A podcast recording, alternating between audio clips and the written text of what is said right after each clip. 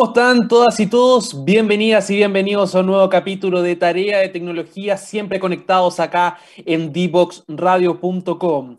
Hoy queremos tratar un tema que ha sido protagonista quizás este año respecto al retorno presencial de muchos estudiantes a la sala de clases, porque es un problema que se está presentando no solamente en la región metropolitana, sino también en varias partes de nuestro país. Tiene que ver con el aumento de las denuncias respecto a problemas, a violencia dentro de los escolares, dentro de la convivencia escolar.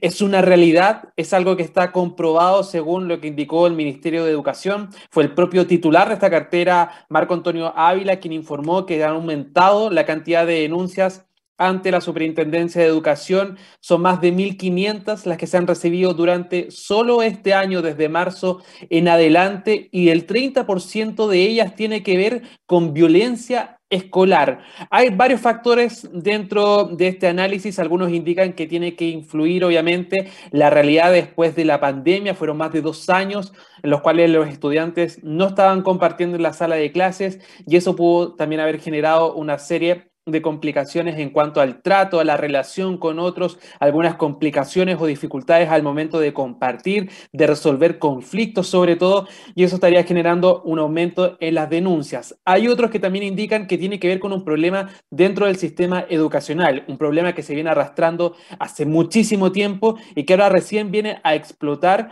con este aumento de las denuncias y episodios que hemos visto sobre todo en redes sociales, en medios de comunicación. Ya se están tomando algunas medidas, el Ministerio de Educación está tomando acciones, por ejemplo, ya anunció una estrategia de bienestar y convivencia para el sistema escolar que incluye una serie de medidas como por ejemplo una estrategia de recursos pedagógicos para poder eh, atacar los problemas en varios establecimientos. Otro es la intervención directa en aquellos que presentan casos bastante críticos y también anunció el trabajo de un consejo asesor. Son cerca de 13 expertos que van a pertenecer a este consejo asesor para la convivencia y la no violencia todo esto con la idea de buscar alternativa, de buscar soluciones a este problema que se está presentando cada vez manera más frecuente, sobre todo en redes sociales y también en las denuncias, como ha quedado demostrado en cuanto a los números. Queremos analizar este problema, queremos que ustedes también sean parte de esta conversación a través del hashtag Tarea de Tecnología en Twitter, porque ahí vamos a estar recibiendo todas sus preguntas, todos sus comentarios. Y para hacer un análisis profundo de este tema, nos va a acompañar el día de hoy Jade McLean, quien es directora de innovación y prevención de Fundación Paz Ciudadana. Vamos a estar conociendo parte del trabajo que realiza esta fundación. También hay unos programas internos que están dedicados a poder mejorar la convivencia escolar, a atacar estos problemas, pero también vamos a hacer un análisis ¿no? general de cómo se está retomando y cómo se está actuando frente a estos problemas que se están presentando en varios establecimientos.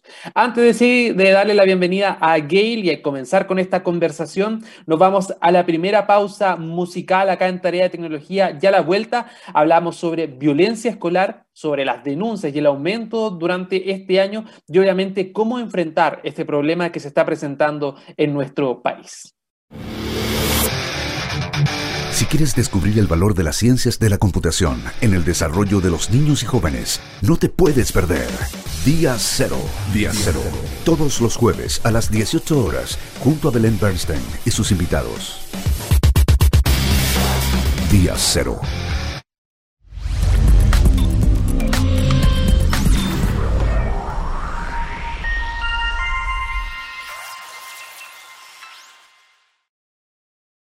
La lengua más hablada de Chile es el español. Sin embargo, si queremos un país más desarrollado, con un futuro más luminoso, con más oportunidades para todos, necesitamos hablar otro idioma. El lenguaje digital. Y nuestros niños y niñas deben empezar a aprenderlo ya. Por eso en IDEO Digital estamos trabajando para instalar las ciencias de la computación en las escuelas de Chile Infórmate más en ideodigital.cl y suma a tu escuela ahora.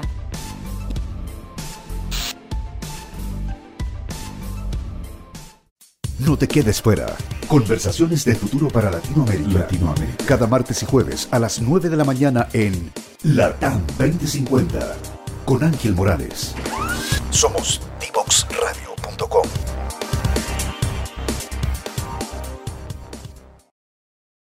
Ya estamos de regreso con tarea de tecnología. Yo lo comentaba al principio de este capítulo. Vamos a tratar un tema que es bastante preocupante, que no deja de ser una de las urgencias dentro del Ministerio de Educación, sobre todo porque ataca a este, a este ministerio en específico, un problema que se está presentando en los establecimientos educacionales que tiene que ver con el aumento de las denuncias por violencia escolar. Yo lo comentaba al principio, son más de 1.500 denuncias las que ha recibido la Superintendencia de Educación en lo que va del año. Obviamente, un año académico marcado por la presencialidad nuevamente en todos los colegios, los liceos, los establecimientos educacionales a lo largo del país. Y el 30% de estas denuncias tiene que ver con violencia escolar. ¿Cómo se está atacando este problema? ¿Cuáles son los planes dentro del gobierno, dentro de las instituciones también para poder afrontar este tipo de problemática y cuáles son las recomendaciones sobre todo para los padres, para los directores, para los profesores, para poder atacar este problema. Queremos hablar al respecto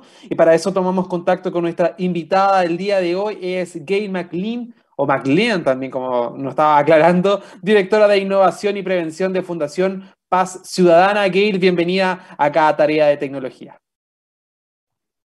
Hola Nicolás, muy buenas tardes, gracias por la invitación. Primero que todo, cuéntanos un poco el trabajo de Fundación Paz Ciudadana en este sentido, porque sabemos que es una fundación que se dedica a atacar y a abordar este tipo de problemas, no solamente en los colegios, sino también a nivel social, pero para que la gente entienda en su casa un poco cuál es el trabajo de Fundación Paz Ciudadana respecto a este punto, a la convivencia escolar. Bueno, ahí Nicolás, eh, la fundación trabaja fortaleciendo el rol protector de los establecimientos educacionales, ¿no? A través principalmente del programa Paz Educa, desde el año ya 2007, ¿no? El año 2005, em, una encuesta realizada por el INJUV muestra un dato que resulta particularmente alarmante, ¿no? Un número eh, importante de estudiantes eran testigos o víctimas de violencia en el ámbito escolar, ¿no? Y esto lo que la literatura nos reporta que es un factor de riesgo importante de trayectorias de vida problemática y por lo tanto hasta ante esta información lo que hace la fundación es identificar y buscar programas eh, que cuenten con evidencia ¿no? de generar impacto positivo en la prevención de la violencia en el ámbito escolar, ¿no? Y en esta búsqueda, eh, la Fundación llega a la Universidad de Oregon, particularmente al programa PBIS, ¿no? Y toma contacto con el equipo de Jeffrey Spark, el desarrollador de esta intervención, que contaba con una amplia implementación en Estados Unidos con importantes resultados en la disminución de hechos violentos, ¿no? Y la Universidad de Oregon y su equipo nos acompaña en los ajustes y en el pilotaje del programa. Y es así como en el año 2007 comenzamos a implementar el primer piloto del programa Paz Educa y se ha continuado implementando desde entonces en diversas escalas. Y por ejemplo, una versión mucho más acotada de este programa fue implementada durante el año 2020 y 2021 eh, en más de 2.000 establecimientos educacionales eh, urbanos y rurales a lo largo de todo el país. ¿no? Lo que hace el programa Paz Educa principalmente es acompañar y asesorar a las comunidades educativas en el fortalecimiento de la gestión de la convivencia escolar, ¿no? a través de la implementación de acciones específicas que permiten prevenir los hechos violentos, ¿no? En estos niveles que tú ya mencionabas, ¿no? Tú hablabas de las estrategias de, que está implementando actualmente el Ministerio de Educación, que están bastante bien encaminadas, ¿no? Abordan una prevención general, ¿no?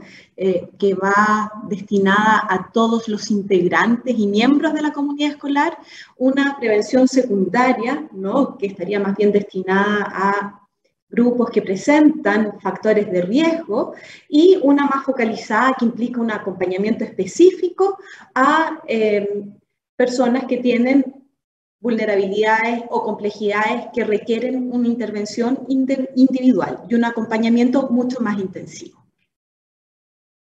Gail, y respecto a este trabajo, tú me comentabas que comenzaron recién con el piloto en el año 2007. Son ya baste, muchos años dedicándose a este tipo de problemas. Muchos años en un programa social, sí. Exacto. Quería preguntarte entonces cómo se explica este aumento en las denuncias a partir de este año. ¿Cuáles las razones, según ustedes, según los análisis que han hecho, respecto a por qué ahora está tan presente dentro de la, del año académico, al menos en lo que va durante este 2022, en comparación a antes, donde era un problema, donde estaba presente, pero quizás ahora hay otra perspectiva respecto a este problema? O sea, Nicolás, este es un tema bastante reciente en nuestro país y hemos ido dando pasos, yo creo que importantes, en donde aún se asoman desafíos eh, relevantes que, se fueron, que fueron afectados. Había un proceso, ¿no? de ir eh, complejizando, mejorando nuestro sistema y nuestros sistemas de acompañamiento en general de convivencia escolar a través del traspaso de herramientas a los equipos directivos, eh, a los equipos docentes, a los asistentes de la educación, ¿no? Pero estos procesos, ¿no? Que parten, no sé, el año 2007 con con las primeras normativas, luego encontramos la ley 20.536, que es la ley sobre la violencia escolar, luego eh, las políticas nacionales de convivencia escolar son documentos más o menos recientes, ¿no? Eh, todos estos procesos de aprendizaje, de traspaso, de fortalecimiento ¿no? de la convivencia escolar, eh, se vieron drásticamente interrumpidos por la pandemia. ¿no? Eh, sin embargo, por otra parte, no se vieron interrumpidas ni estancadas las necesidades y los desafíos que tenemos en, esta, en este ámbito, sino que además eh, se vieron incrementadas debido a este congelamiento ¿no? de las interacciones sociales que ha afectado a todos los miembros de la comunidad educativa, ¿no? Particularmente a los estudiantes, pero también de manera muy importante a nuestros docentes eh, y también a los apoderados, sin duda. Eso sin duda es un punto clave, encuentro que, has indicado, Gail, que tiene que ver con la comunidad. Muchos dirían que son problemas que presentan netamente los estudiantes, los escolares, pero en verdad es un trabajo colectivo que involucra a la directiva, que involucra a los profesores, incluso a los apoderados. ¿Se está teniendo conciencia real de, esta, de esta eh, rama, de, cómo se están involucrando todo este tipo de personas dentro de la comunidad educativa? ¿O netamente crees que este tipo de, medidas que se está tomando por parte de las autoridades están más enfocados en los escolares, que son como los protagonistas de este problema? A ver, yo quisiera partir con un comentario previo, ¿no? A ver, los niños, niñas y adolescentes reproducen las conductas que ven en el mundo adulto. ¿no? Entonces, en este sentido, es un llamado a cada miembro de nuestra sociedad a ser parte y a contribuir a ser un modelo positivo para nuestra juventud. Ahora, sin duda, hay quienes deben liderar estos procesos ¿no? de convivencia escolar. Los establecimientos educacionales, así como también las familias, son una institución de, em, donde se aprenden, de socialización primaria, ¿no? donde se aprenden conductas eh, de relacionamiento, formas de resolver los conflictos, eh, y en este sentido, por lo tanto, los miembros de la comunidad eh, educativa tienen una responsabilidad específica que desempeñar. Em, pero con esta mirada más holística, sin duda es clave generar algo que ya menciona em, la Política Nacional de Convivencia Escolar, lo ha mencionado también el Ministerio de Educación actualmente en distintos documentos, es la necesidad de avanzar el desarrollo de ecosistemas de desarrollo humano. Y estos ecosistemas de desarrollo humano eh, para los niños, niñas y adolescentes lo que son es que todos sus ámbitos de interacción contribuyan a, este, esta evolución ¿no? Eh, positiva, ¿no? donde eh, todos los actores, ya no solamente del establecimiento escolar, escolar, también de las familias, de los barrios, las redes municipales, desempeñan un rol fundamental. Y en este sentido, ah, estamos hablando de un ecosistema en base a las interacciones. ¿Cómo influye entonces la pandemia? Directamente fueron dos años donde los jóvenes, los escolares no mantuvieron un contacto directo o presencial con sus compañeros y ahora que están retomando las clases de manera presencial, que están volviendo a las salas de clases, se ha visto o al menos se ha difundido más respecto a este tipo de hechos de violencia. ¿Tiene que ver un poco la pandemia también en esta realidad que ahora es un poco más visible O sea, sin duda, em, los establecimientos son un espacio de aprendizaje de conductas, ¿no? De códigos de conducta social, de interacción social, eh, muy importante, junto a las familias, ¿no? Y ese espacio se vio interrumpido Perdimos ese espacio de interacción social que en ciertas edades además es particularmente importante.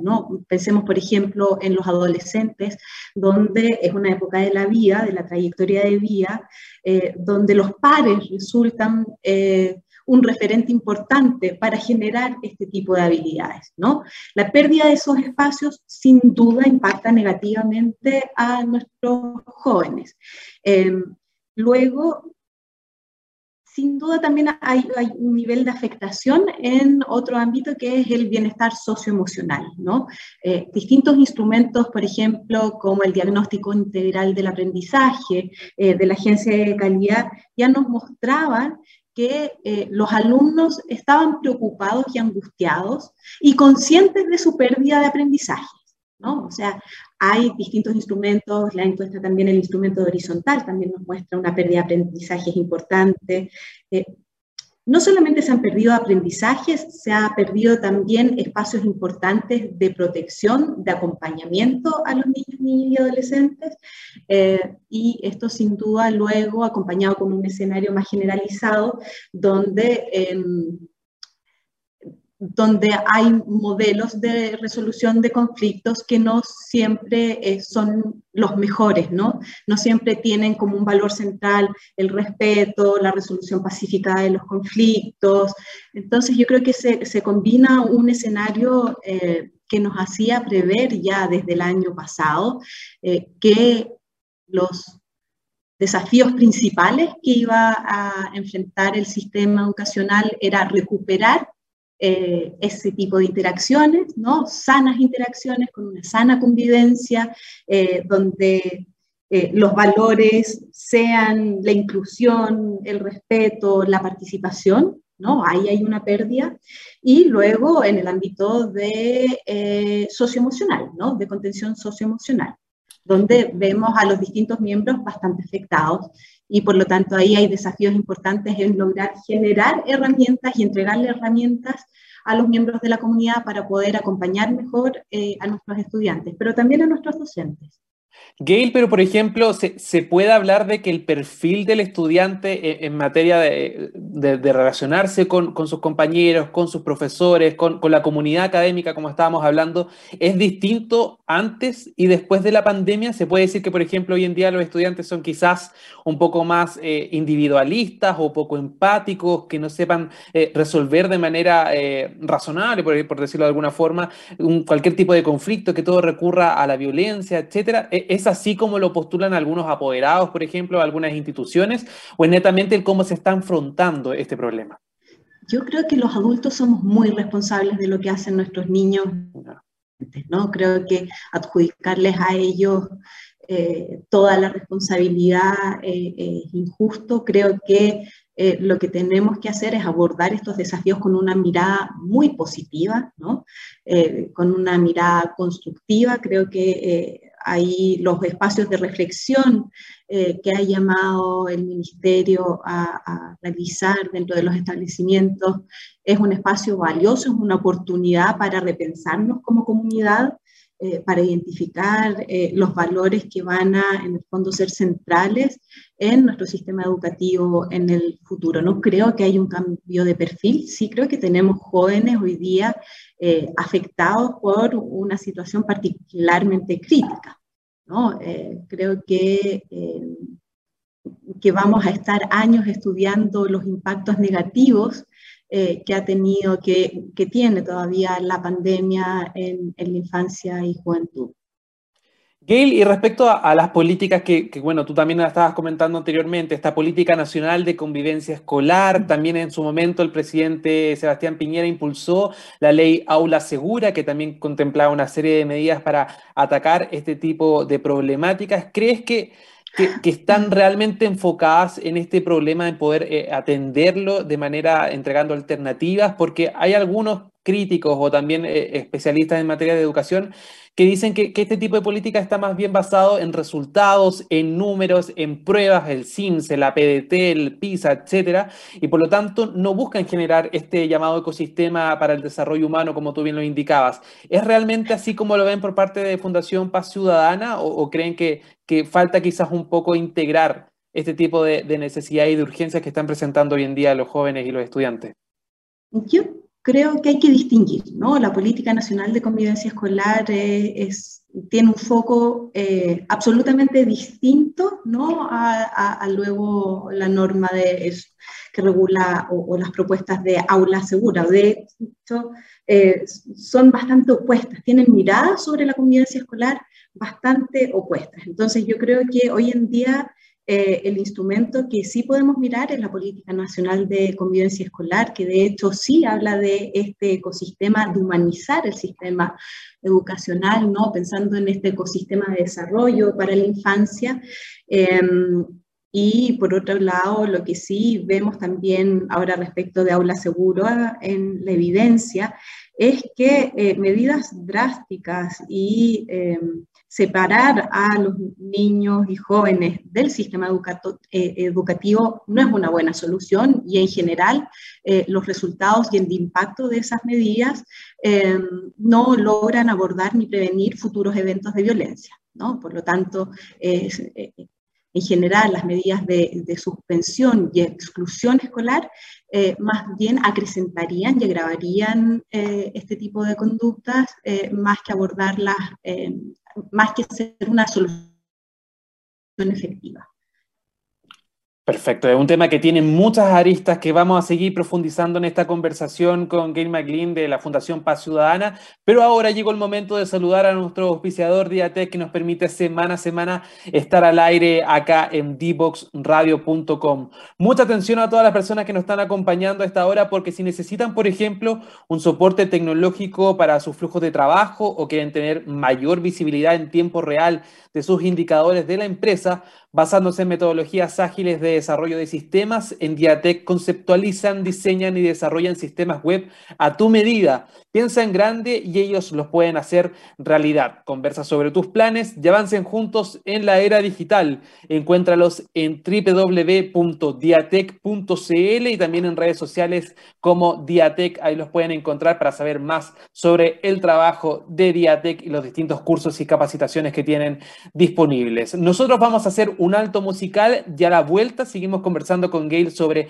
la convivencia escolar y cómo atacar sobre todo los episodios de violencia que se están presentando en distintos establecimientos. Descubre las alternativas que ofrece el mundo digital para tu desarrollo profesional. Marketing digital, análisis de datos, ciberseguridad, cloud computing y mucho más. Todos los miércoles a las 17 horas junto a Catalina Becio y sus invitados.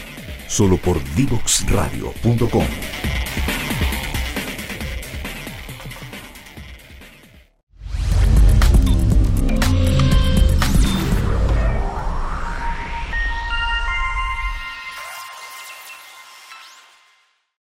La tecnología está cambiando el mundo vertiginosamente y es nuestro deber ético preparar a todos los estudiantes del país para que desarrollen las habilidades necesarias para desenvolverse en el siglo XXI. En este contexto nace IDEO Digital, proyecto país originado gracias a una alianza estratégica entre Fundación CODEA y el programa Chile de Fundación BHP, que busca crear las condiciones necesarias para implementar las ciencias de la computación en el sistema escolar público chileno para que miles de niños, niñas y adolescentes se conviertan en protagonistas de la sociedad digital. Para lograrlo, el proyecto contempla tres objetivos específicos sensibilizar a la comunidad educativa sobre la necesidad y viabilidad de incluir esta disciplina en el currículum escolar. Implementar las ciencias de la computación en el aula a través del desarrollo de cursos curricularizados desde primero básico a cuarto medio, inicialmente basados en code, además de capacitación y acompañamiento a los docentes. Instalar la importancia de las habilidades digitales en las políticas públicas En un periodo de cinco años, IDEO Digital busca impactar a mil escuelas, capacitar a 850 profesores y cambiar el currículum escolar actual para incluir las ciencias de la computación. Súmate a esta iniciativa en ideodigital.cl. IDEO Digital, Ciencias de la Computación en el aula.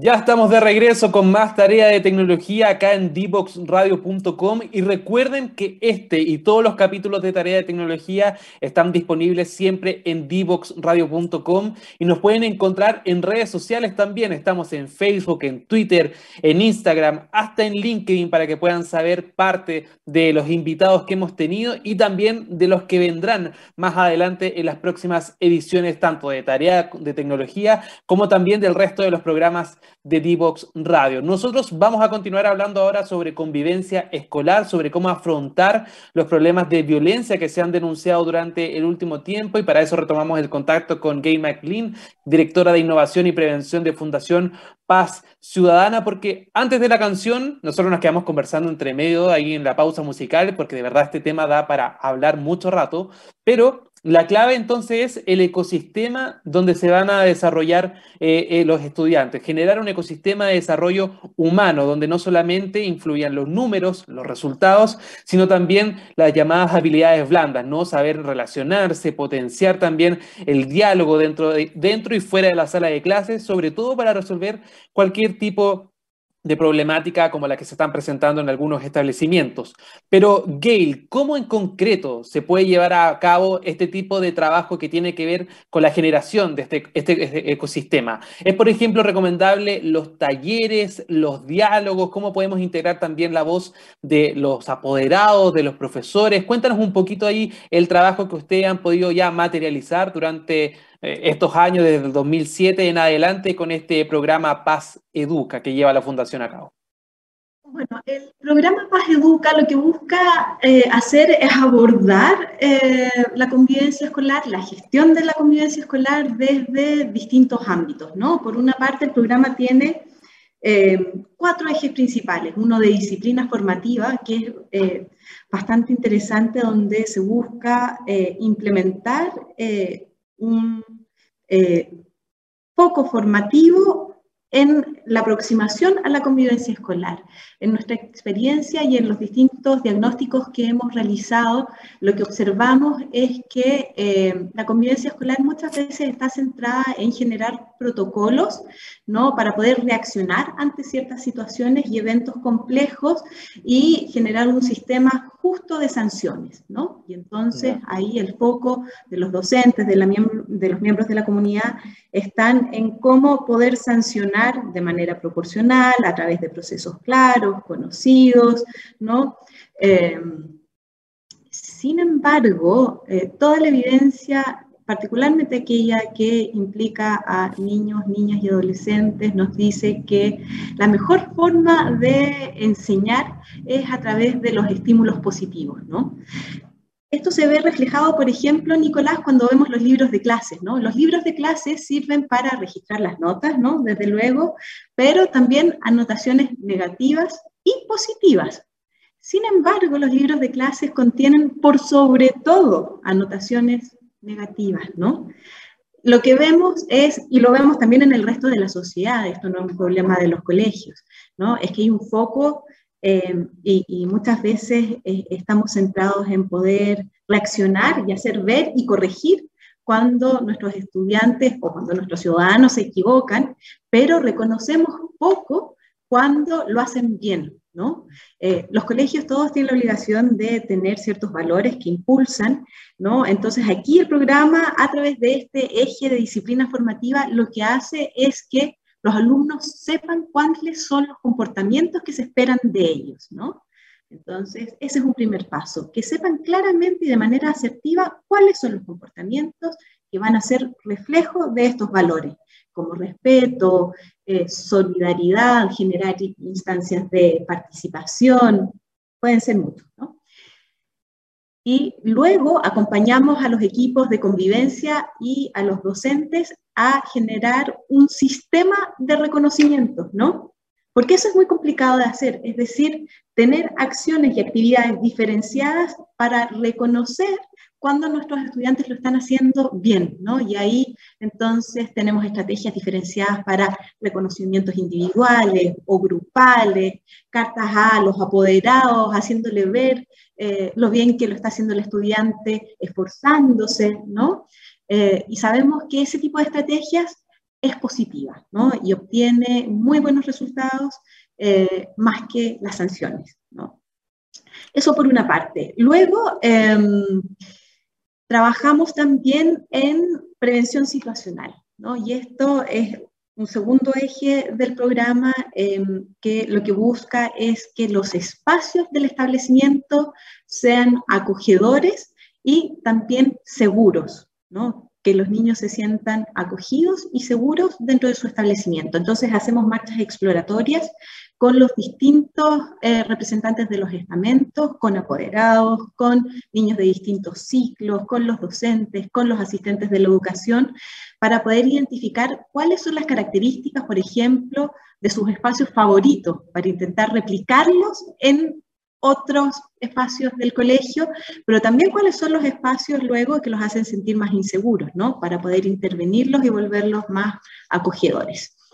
Eh, ese es un eje de prevención situacional y que apela a una dimensión bastante específica y concreta, pero que es relevante para la convivencia escolar, porque eh, lo que nos muestra, por ejemplo, la evidencia es que la mayor parte de los conflictos y de los problemas de violencia escolar se dan, por ejemplo, dentro del aula. ¿no? Entonces, eso es un dato muy importante luego para pensar en cuáles van a ser las estrategias que vamos a implementar, ¿no? Es distinto a la estrategia que uno podría implementar en pasillos, en patios, en paños. El entorno del colegio, también tenemos que pensar cuando hablamos de colegio y del establecimiento, también el entorno es muy importante. Eh, Gail, ¿y, cómo podemos responder un poco a, a aquellas personas que indican que muchos de los problemas que traen los escolares vienen desde el hogar? por ejemplo, problemas de, situaciones personales, familiares, muchas veces que se resuelven o que explotan con otro compañero, con un episodio de violencia, con quizás con el, uso de palabras indebidas, etcétera. ¿Cómo, ¿Cómo podemos también afrontar desde el colegio este tipo de problemas que quizás son externos al establecimiento? Ahí, Nicolás, la evidencia lo que nos muestra es que hay estrategias, bueno, se pueden implementar sin duda eh, dentro de los establecimientos talleres, por ejemplo, sobre habilidades parentales, ¿no? Es, un espacio, yo creo que en ese sentido comunitario, que, está inserto en nuestros barrios y donde eh, se puede utilizar para esos fines. Em, pero por otra parte también tenemos evidencia donde ciertas estrategias y técnicas de resolución pacífica de conflictos que se le enseñan a los estudiantes, luego son estos los que los llevan y los implementan dentro de sus hogares.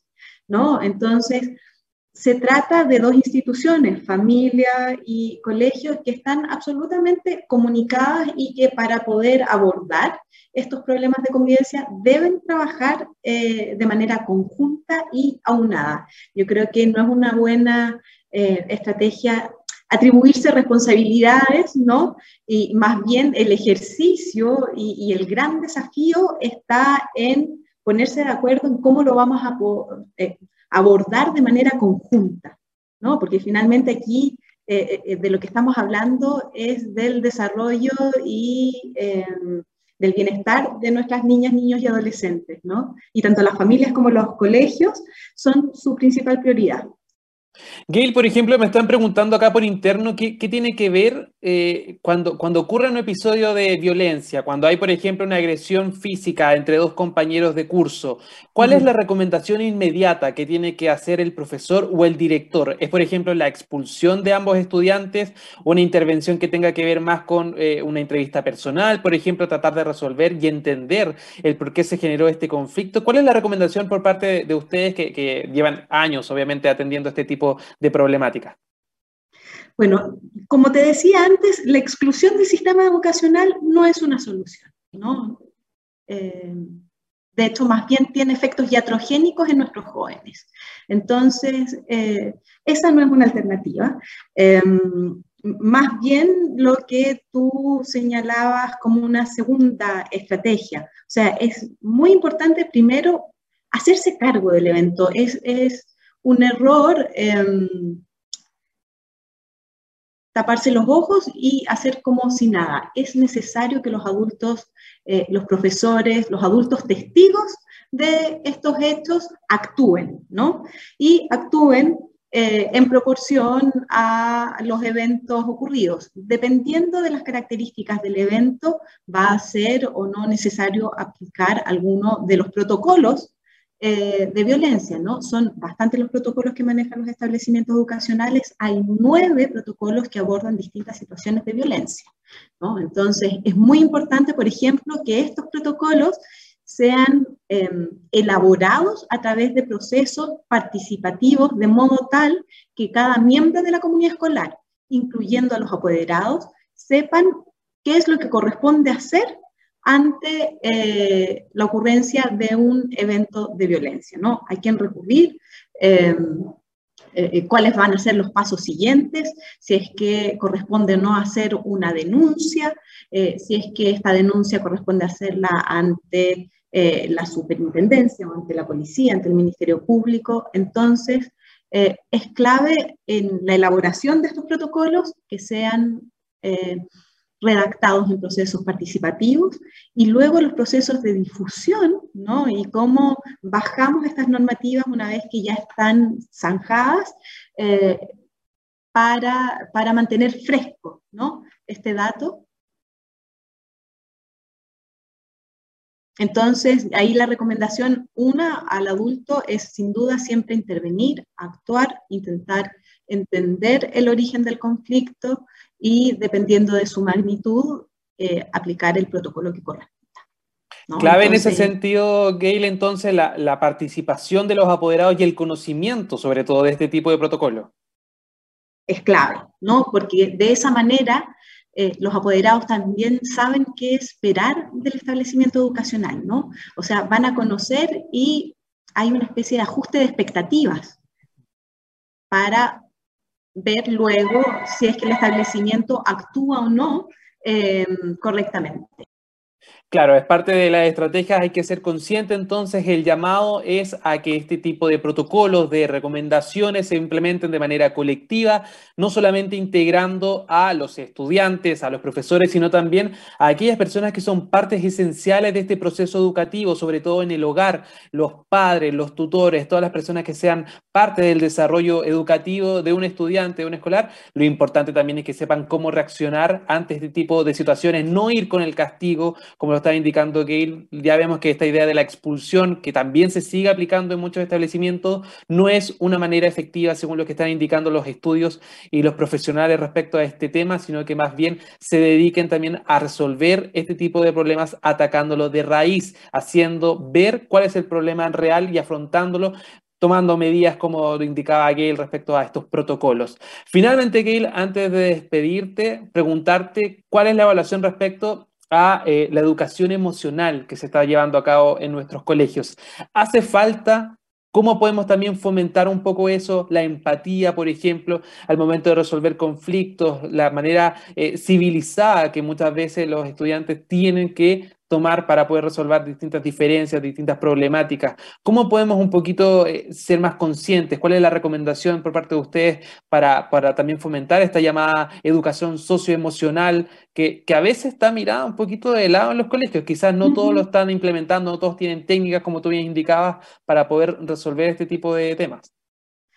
Ahí, Nicolás, yo creo que, bueno, esto es, es una prioridad país, ¿no? O sea, para poder para que los establecimientos puedan abordar de manera efectiva los distintos desafíos eh, actualmente, poder contar con una buena convivencia escolar y en este sentido que los miembros de esta comunidad educativa cuenten con herramientas de bienestar socioemocional es clave, ¿no? La autoestima positiva sin duda es un factor protector para nuestros estudiantes para luego resolver y abordar situaciones adversas. Em, por lo tanto, lo que yo creo que eh, debemos hacer es sin duda apoyar a nuestras comunidades educativas como nunca. Creo que es necesario que sean foco de la política pública. Creo que eh, Ahí el Ministerio de Educación va a tener que hacer un trabajo importante intersectorial con, eh, con salud, por ejemplo, con Ministerio de Desarrollo Social, identificar qué otros actores se pueden sumar a este desafío país, ¿no? Para poder eh, apoyar a, nuestros niños, niñas, adolescentes, a nuestros colegios. Em, creo que es clave entregarle a los docentes y a los equipos de gestión herramientas Em, eso es, un déficit, ¿no? No, es parte del currículum eh, de, pedagogía, ¿no? Entonces, eh, los docentes ya lo estaban manifestando el año pasado en, unas encuestas realizadas por Fundación Chile junto al Ministerio de Educación, aparecía como una de las principales necesidades de formación de los docentes, eh, estrategias para apoyar socioemocionalmente a sus estudiantes. ¿no? Es una de las principales preocupaciones de sus docentes. Ellos ya estaban conscientes de estas necesidades el año pasado. Por lo tanto, es necesario abordarlas, es necesario generar los espacios también para traspasarles a nuestros docentes estas herramientas y en ese sentido eh, poder aprovechar estas oportunidades de flexibilización de la jornada escolar completa para poder traspasar estas herramientas, ¿no? Esto implica remirar también el sistema educativo que ha estado bastante centrado en lo académico, ¿no? Cuántos contenidos qué contenidos ¿no? vamos a priorizar eh, para poder dar espacio también a este tipo de formación que hoy día está siendo una necesidad crítica. Me quedo con esa idea, Gail, sin duda dejar de lado ese pensamiento que solo el colegio sirve para sacar buenas notas, sino que también la preocupación de la comunidad académica en general tiene que ser, como tú lo indicabas, generar este ecosistema para un desarrollo humano donde también la empatía, las habilidades blandas, como, como lo indican algunos expertos, son tan relevantes como las notas, como las pruebas, como los resultados en números. Sin duda una problemática que vamos a estar muy atentos a cómo se va a desarrollar en nuestro país y sobre todo cómo se va a responder por parte no solo de las autoridades, sino también de los propios establecimientos. La gran conclusión, creo, de esta conversación, Gail, es el llamado a que se tomen acciones no solo de reacción, no solamente cuando se presente el problema, sino de generar un escenario, un espacio para que los jóvenes y los escolares en general se puedan desarrollar no solo en lo académico, sino también como personas. Creo que ese es el gran mensaje que podemos entregar luego de esta casi hora de conversación que tuvimos acá en tarea de tecnología. Gail McLean, directora de innovación y prevención de Fundación Paz Ciudadana, de verdad muchas gracias por estar con nosotros y esperamos tenerte más adelante en una nueva oportunidad para seguir profundizando en este tema y quizás analizar cómo se está respondiendo, si han mejorado o no las cifras respecto a este tipo de denuncias. Claro que sí, Nicolás. Que tengas una muy buena tarde y gracias por la invitación. Nosotros nos vamos ahora a la última canción de Tarea de Tecnología, ya la vuelta al último bloque antes de despedirnos en el capítulo del día de hoy. Divoxradio.com Codiseñando el futuro.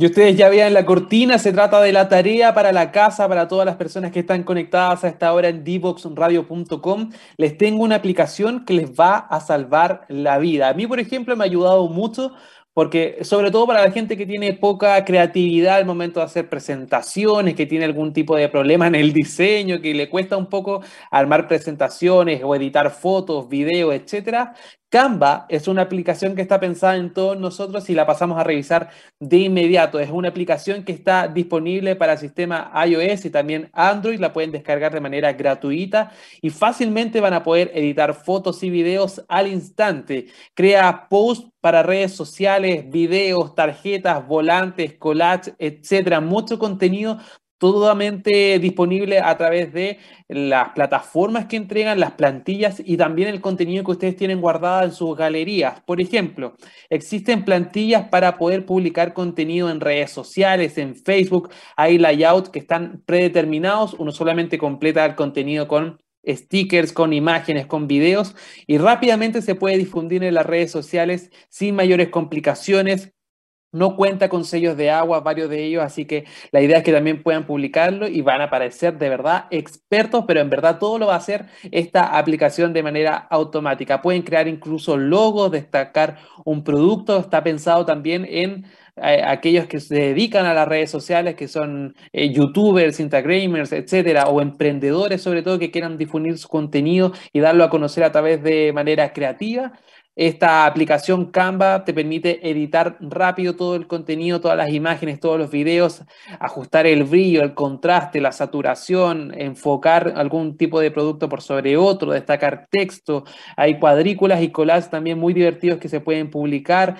Como yo les comentaba y que es clave, yo encuentro que es la gracia de esta aplicación es que tiene plantillas listas, completamente eh, armadas para publicar luego en Instagram, en TikTok, en Facebook, en Twitter, en YouTube, en Snapchat, en LinkedIn, etcétera. Son muchas las alternativas de redes sociales que están disponibles en Canva. Tiene las dimensiones precisas para que no se pixelee el contenido, para que no quede tampoco en una dimensión distinta a la de la aplicación.